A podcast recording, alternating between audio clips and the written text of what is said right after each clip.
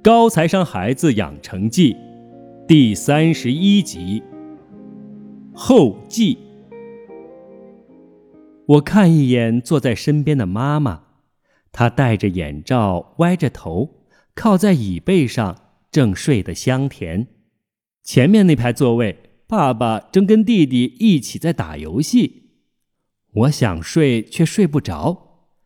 打开身旁的小窗，阳光一下子冲了进来，明亮炫目。我眯眼适应了好一会儿，才又向窗外看去。窗外的云和平时仰头看到的轻盈完全不同，特别的凝重，一团团的堆在一起，异常浓密，一动不动，不像云，更像山峦，近在咫尺，又无法触碰。如我的未来即将开启，却又总隔了一层。这种因不确定而起的担忧，和这云一般沉甸甸的压在心头，让我怎么也睡不着。我看着远方的云层和天际发呆。我终于要一个人离开家，去异国他乡独自生活了。妈妈让我在英国和美国中选一个。我选择了来美国，因为巴菲特在这里，彼得林奇在这里，华尔街在这里，最好的商学院也在这里。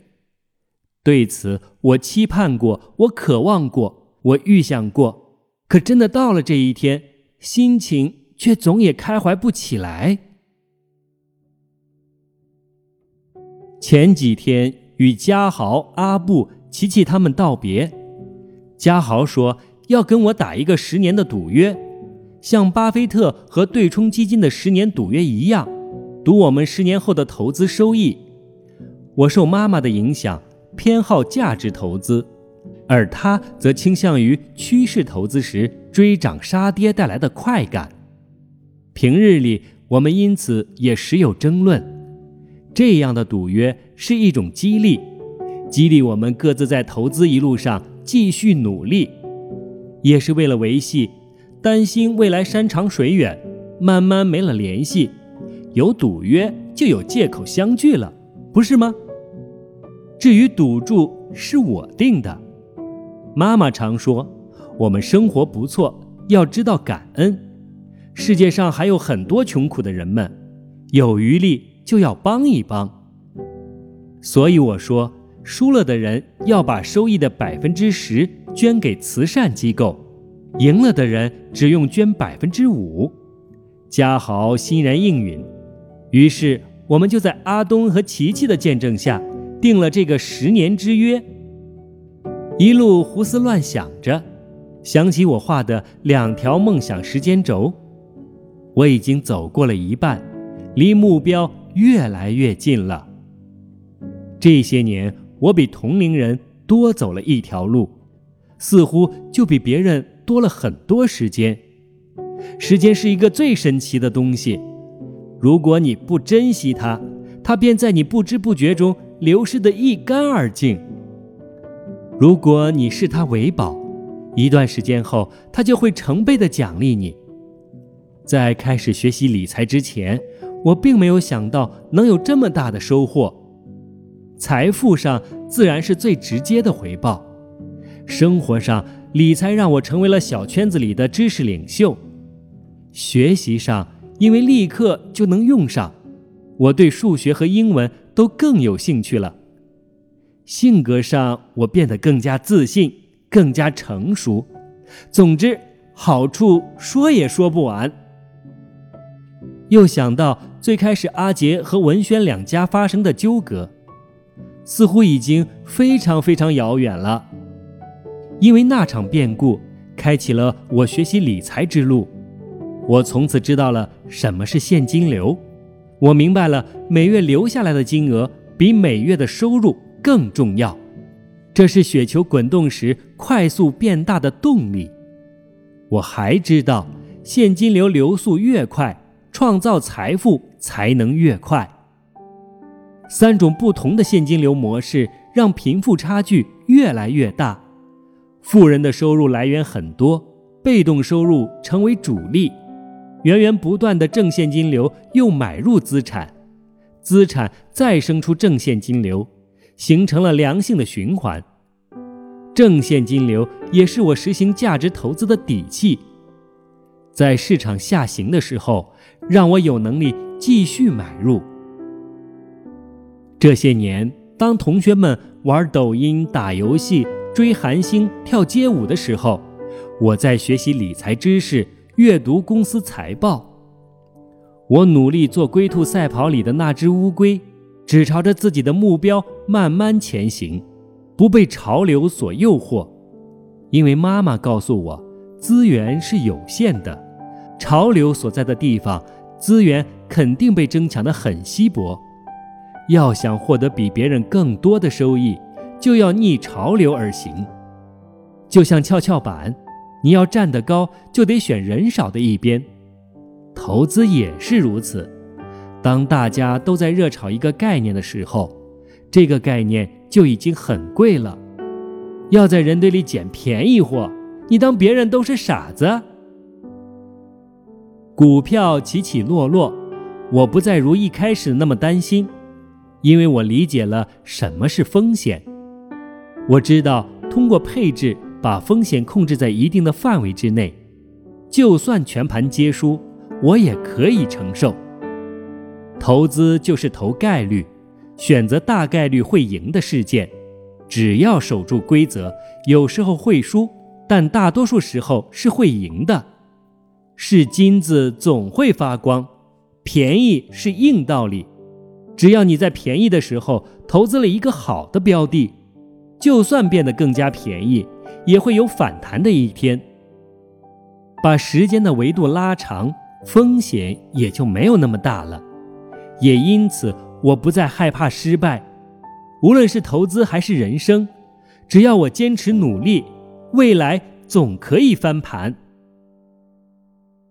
我开始懂得去分辨规律还是个例，不会因为一个光彩夺目的个例而影响我的规则。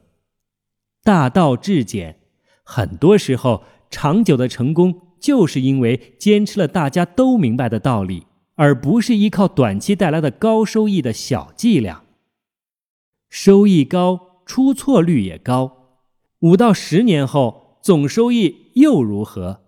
不如稳扎稳打，按规则而行，利用时间和复利，持续的低收益会积累出庞大的雪球。